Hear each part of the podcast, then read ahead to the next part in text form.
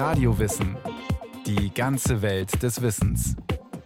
Ein Podcast von Bayern 2. Spechte sind die Höhlenbauer unter den Vögeln, hochspezialisiert und extrem nützlich.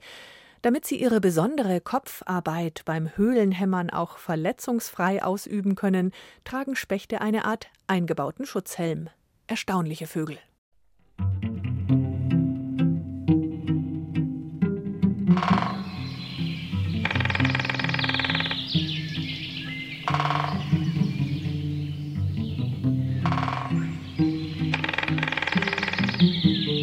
Spechte sind geschickte Architekten und Handwerker. Ausgefeilt zimmern sie ihre Höhlen in die Baumstämme. Sie wissen, was ein Haus braucht, um zu funktionieren, von Fassadenschutz bis Regenrinne. Der Specht macht quasi eine Art technischen Holzschutz, indem er oben an der Höhle eine Tropfkante baut. Und diese Tropfkante, da sammelt sich das Wasser und tropft wie an so einer Nase eigentlich runter. Und die Unterseite ist dann abgeschrägt, also mit dem Regenablauf, dass das Wasser eben nicht in die Höhle gelangt durch Zufall, sondern abgeleitet wird über den Stamm. Eine starke Leistung. An der sorgfältigen Planung könnte sich mancher menschliche Architekt ein Beispiel nehmen.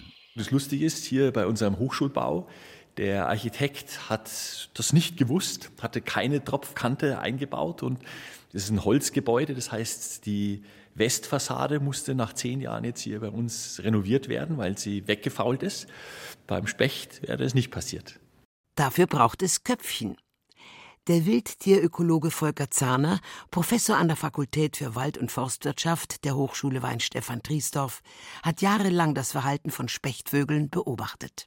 Man spricht den Spechten ähm, hohe geistige Leistungen zu. Also zum einen, weil sie auch als Insektenfresser im Winter hier bleiben, müssen neue Ressourcen entdecken und aufspüren.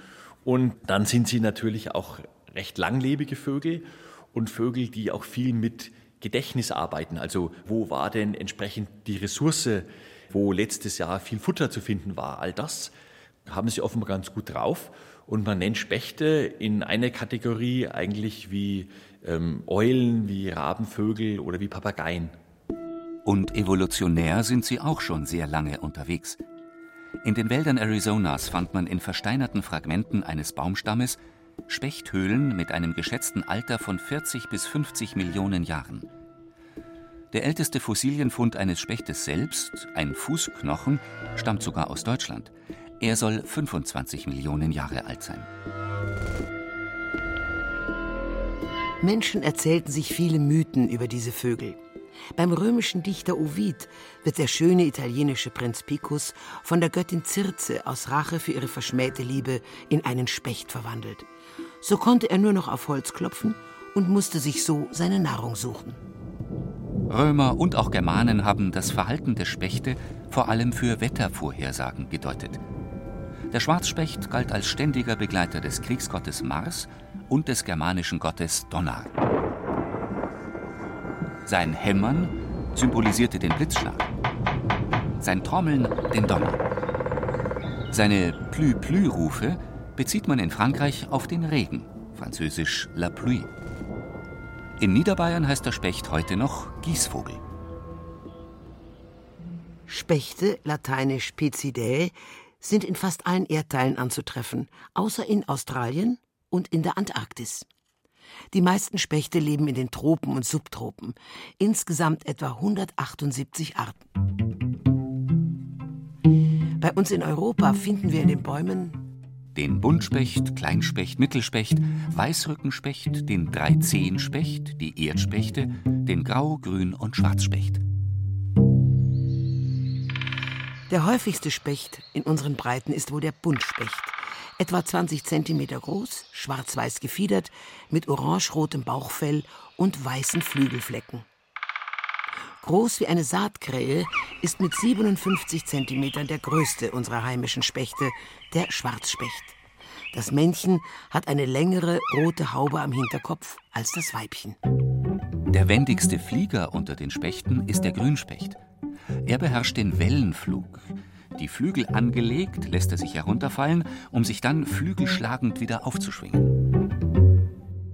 Spechte sind nicht nur Architekten, sondern auch versierte Handwerker.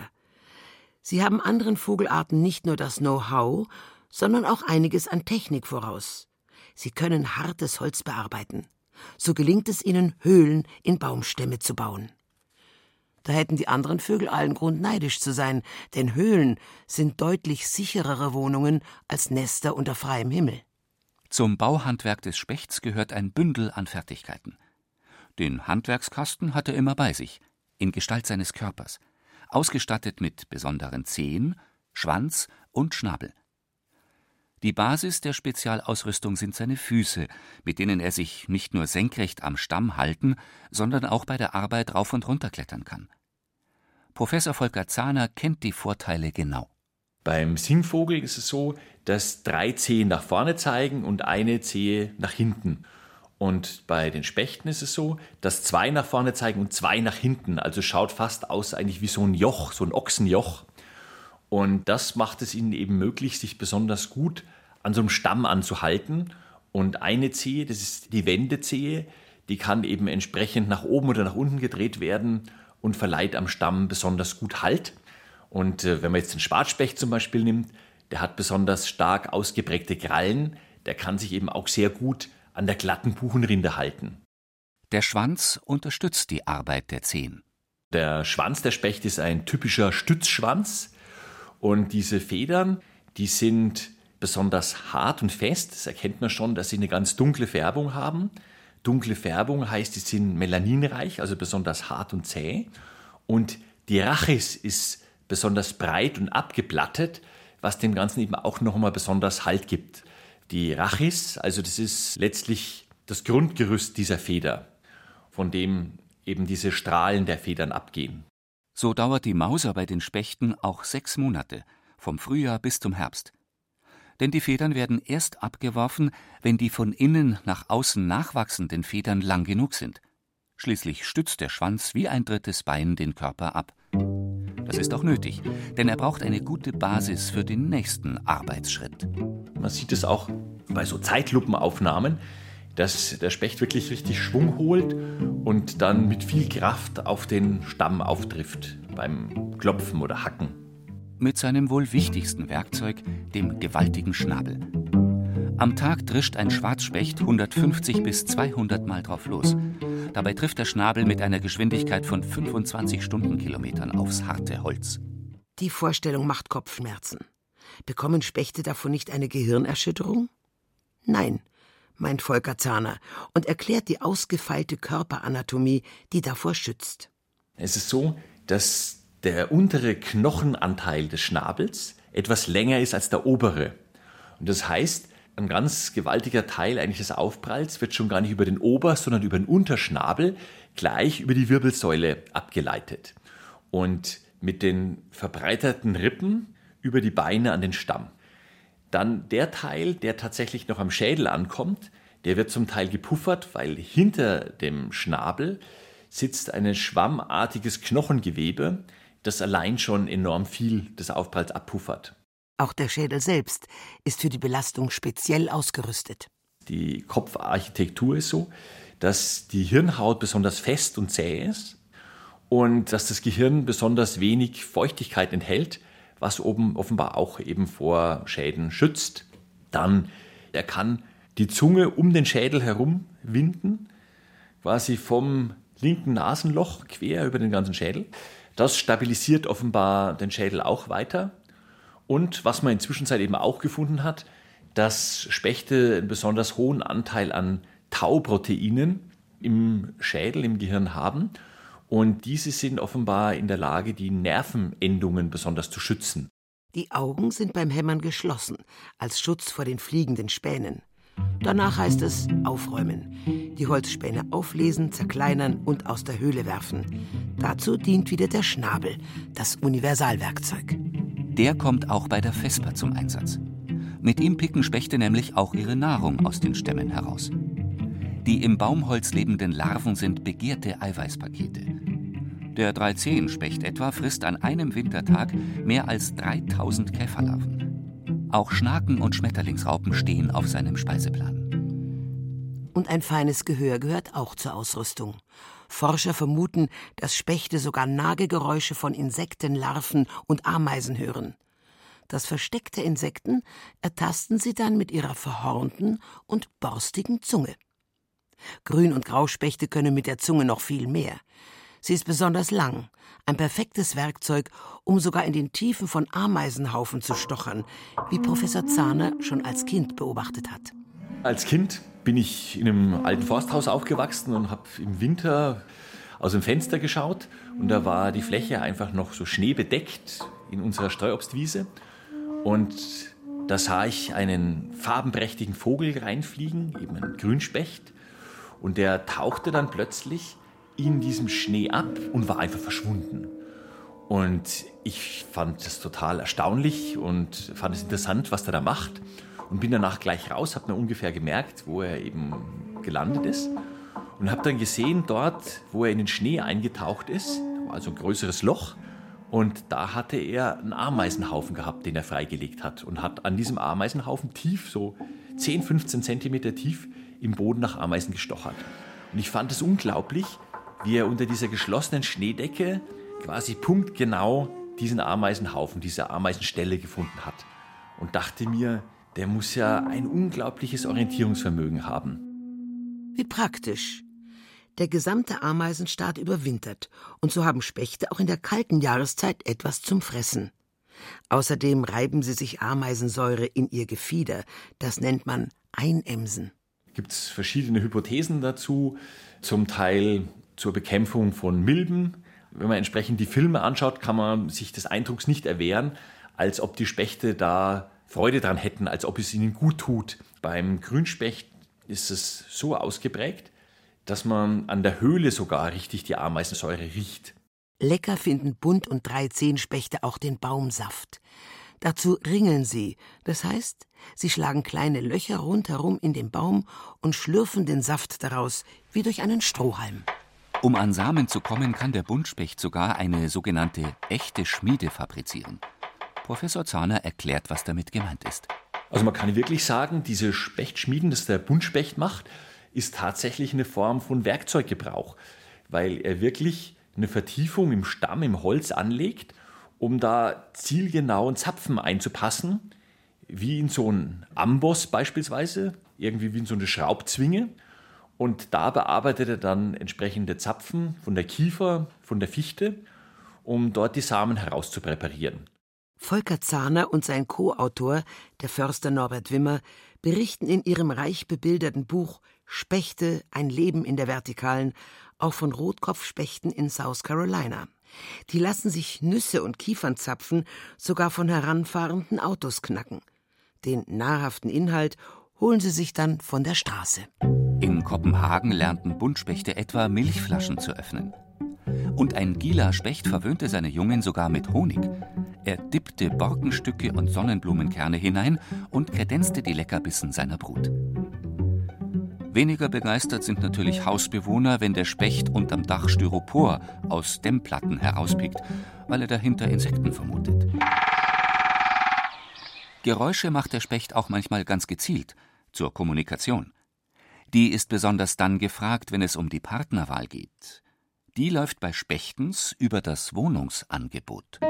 Wenn Spechtmännchen und Spechtweibchen an einem Baumstamm eilig ruckartig rauf und runter trappeln, schaut das für den Betrachter aus, als wären beide sehr nervös. Dabei signalisiert das Weibchen dem Männchen, ob sich eine Stelle für eine Bruthöhle eignet. Ab Spätherbst werden die Reviergrenzen abgesteckt und vorhandene Bruthöhlen gesucht. Kleinere Spechte bohren jedes Jahr eine neue Höhle. Die größeren, wie Buntspecht, Schwarzspecht, Grau- und Grünspecht, bleiben meist mehrere Jahre in ihren angestammten Baumhöhlen. Haben inzwischen andere Tiere die Höhle benutzt, fliegt fremdes Nistmaterial dann einfach raus. Mit feinen Spänen polstern sie die Brutmulde frisch aus. So entstehen quasi kleine Siedlungen, Höhlenzentren von oft bis zu zehn alten Brut- und Schlafhöhlen, die alle nah beieinander liegen. Dort lernen sich Partner kennen oder finden wieder zusammen. Beide Geschlechter trommeln zur Balz. Die Spechtdamen kürzer und nicht so oft. Je tiefer der Ton, umso weiter hört man ihn. Hauptsache Resonanz. Das geht so. Äste, Baumstümpfe, aber auch Feuerwehrsirenen, Parabolspiegel, Dachrinnen oder Blechkuppeln von Kirchen dienen als Resonanzkörper. Mit dem Schnabel wird in Serie darauf geklopft. Zweieinhalb Sekunden lang und etwa 43 Mal hintereinander. Die Balz dauert lang, von Januar bis in den April hinein. Anfänglich verläuft sie gar nicht harmonisch. Spechte sind Einzelgänger, sie schlafen nachts auch allein in ihren Höhlen. Also müssen die Langzeitsingles sich erst aneinander gewöhnen. Professor Volker Zahner Entsprechend findet das Ganze am Anfang mit relativ viel Aggression statt, mit Drohen und irgendwelchen Pendelbewegungen und Schnabelzeigen und Verfolgungsjagden. Aber im Laufe der Zeit synchronisiert man sich eben immer mehr, verfolgt vielleicht mal gemeinsam einen Eindringling, ein anderes Spechtweibchen, ein anderes Spechtmännchen vielleicht, das sich angelockt, angezogen fühlt von dieser Balz. Und so finden die dann im Laufe der Zeit zusammen. Dann kommt das Wichtigste, die Vorbereitung für den Nachwuchs, sprich der Höhlenbau. Dabei gehen Spechte energiesparend vor, größte Sicherheit bei geringstem Aufwand. Eine gute Nachricht für Baumfreunde. Nie bauen sie ihr Zuhause in gesunden Baumstämmen. Als Hypothese ist es so, dass der Specht tatsächlich klopft und akustisch wahrnimmt, ob da tatsächlich eine Fäule dahinter sitzt. Und wenn ja, dann geht er tatsächlich in den Bereich, wo er am schnellsten in den Holzkörper kommt, in den weichen Bereich, da geht er rein. Das konnte man eigentlich ganz schön über Tests zeigen, mit solchen Widerstandsmessern, dass da signifikant der Specht wirklich den weichsten Punkt gefunden hat. Gefährlich ist die Außenbauphase, weil er da ungeschützt am Baumstamm klammert. Auch wenn er innen weiterbohrt, späht er immer wieder mit weit ausgestrecktem Hals am Höhleneingang in alle Richtungen, ob sich Gefahr nähert. Habicht, Sperber, Baummarder oder Füchse haben den Specht zum Fressen gern. Wenn die Wohnung schlüsselfertig ist, muss sie nur noch der Braut in Spee gefallen. Ein Ritual, das manchmal fast menschlich anmutet. Das Männchen baut immer an der Höhle, wirft dann wirklich so sehr auffällig Höhlenspäne aus und ruft dazu. Und wenn dann das Weibchen kommt, angelockt ist, präsentiert er auch die Höhle mit ganz zarten Klopfgeräuschen am Höhleneingang und macht dann Schwarzspecht solche Dohlengeräusche, solche Geck-Geck-Rufe und das Weibchen schaut es sich dann an, arbeitet vielleicht auch noch ein bisschen am Höhleneingang, wirft vielleicht auch noch ein paar Späne aus, also mäkelt so ein bisschen und äh, nimmt sie dann an vielleicht oder auch nicht dann muss er entsprechend eine andere Höhle präsentieren, möglicherweise. Und ähm, das gehört einfach auch zum Balzritual dazu. Wo das Weibchen am häufigsten übernachtet, das wird im Frühjahr meist die Bruthöhle. Eine schöne Wohnung ist also die beste Garantie für Erfolg bei der Partnerwahl. Da wundert es nicht, dass sich der Herr Specht beim Bau viel Mühe gibt. Die größten Behausungen zimmern Schwarzspechte, oftmals über Jahre. Da entfernen sie die Rinde, die das Holz schützt. Dann warten sie, bis Pilze das noch gesunde Splintholz darunter weicher gemacht haben. Eine Höhle wird bis zu 1,50 Meter tief mit 40, 50 Zentimetern Durchmesser. Die Spechte klettern Kopf unter hinunter. Zum Schlafen hängen sie an der Wand. Ganz unten liegt unerreichbar die Brut. Da kommt der Habicht mit seinen Greiffüßen nicht hin. Brutverluste sind gering. Der Schwarzspecht etwa verliert von 300 Bruten nur zwei durch Baummarder. Spechte werben lang und brüten kurz. Am kürzesten Familie Buntspecht, nur ein bis eineinhalb Wochen. Dafür bekommen die Jungen vor und nach dem Schlüpfen besondere Zuwendung. Nachts übernimmt diese Zuwendung vollständig das Männchen. Die Spechtmama fliegt in ihre eigene Schlafhöhle. Nach gerade mal zwei Wochen schlüpfen die Küken aus den Eiern. Nackt, ohne Flaum, blind, taub, rosa und weich wie Samt, den Eizahn noch dran. Sitzwarzen an den Fersen verhindern Aufscheuern an den Holzspänen. Die Jungen werden schnell flügge und schon im nächsten Frühjahr sind sie geschlechtsreif und gehen selbst auf Partnersuche. Spechte, so Professor Volker Zahner, sind Ökosystemingenieure. Und das in zweierlei Hinsicht. Einmal eröffnen sie anderen Tierarten Nahrungsressourcen. Nehme ich jetzt einfach so einen Fichtenstamm mit Borkenkäfern dahinter. Da kommt ein normaler Singvogel nicht dran. Der ist letztlich von dieser Borke, von dieser Rinde geschützt. Der Specht allerdings, der diese Rinde entfernt, um selbst eben an diese Borkenkäfer zu kommen, öffnet damit eben auch anderen Arten diese Nahrungsnische. Das ist auch beim Ameisenhaufen so. Zum Zweiten schaffen sie Wohnhöhlen, die kein anderer bauen kann als eben Zimmermeister Specht. Höhlen, von denen die unterschiedlichsten Tierarten profitieren. Beim Schwarzspecht geht man allein von 40 verschiedenen Arten aus, die in dieser Höhle nachgewiesen wurden. Es gibt also auch andere Wirbeltiere zum Beispiel, die reingehen, außer Vögel. Zum Beispiel Fledermäuse sind regelmäßig in solchen Höhlen. Dann Schlafmäuse, also Siebenschläfer, Gartenschläfer gehen da rein, Baumschläfer, andere Käuze, also Waldkauz, Sperlingskauz und dann natürlich aber auch Insekten, ganze Käfergemeinschaften, Wildbienen, Hornissen, bis hin zu irgendwelchen Mulmhöhlenbewohnern, der Eremit. Damit sind die Spechte im Ökosystem Wald eine Schlüsselart. Die Spechte selbst stehen unter Artenschutz denn ihr Wohnraum wird knapp. Sie brauchen Faulwälder und Altwälder mit holzbewohnenden Insekten, und die sind rar in der Land- und Forstwirtschaft. Landschaftsstrukturen verändern sich. Streuobstwiesen werden weniger, der Klimawandel setzt den Fichtenwäldern zu. Und so geht Lebensraum für die meisten Spechtarten verloren. Nur der Grünspecht scheint vom Klimawandel zu profitieren. Der Grünspecht müsste eigentlich mit zunehmendem Stickstoffeintrag in der Landschaft, auch mit dem Verschwinden eigentlich der Insekten auch stark negativ betroffen sein, weil seine Hauptnahrung sind eben Wiesenameisen.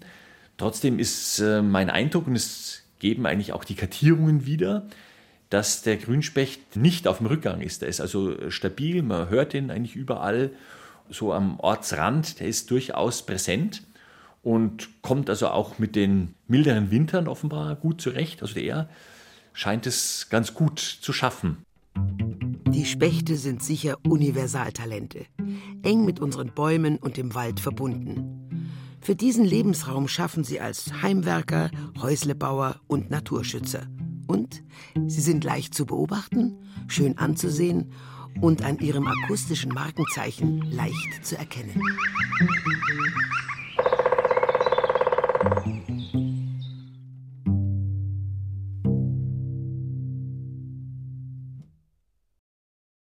Das war ein weiterer Radio-Wissen-Podcast aus der Welt der Tiere. Dieses Mal von Renate Kiesewetter. Regie führte Susi Weichselbaumer. In der Technik war Miriam Böhm. Es sprachen Christiane Blumhoff und Friedrich Schloffer. Redaktion Bernhard Kastner.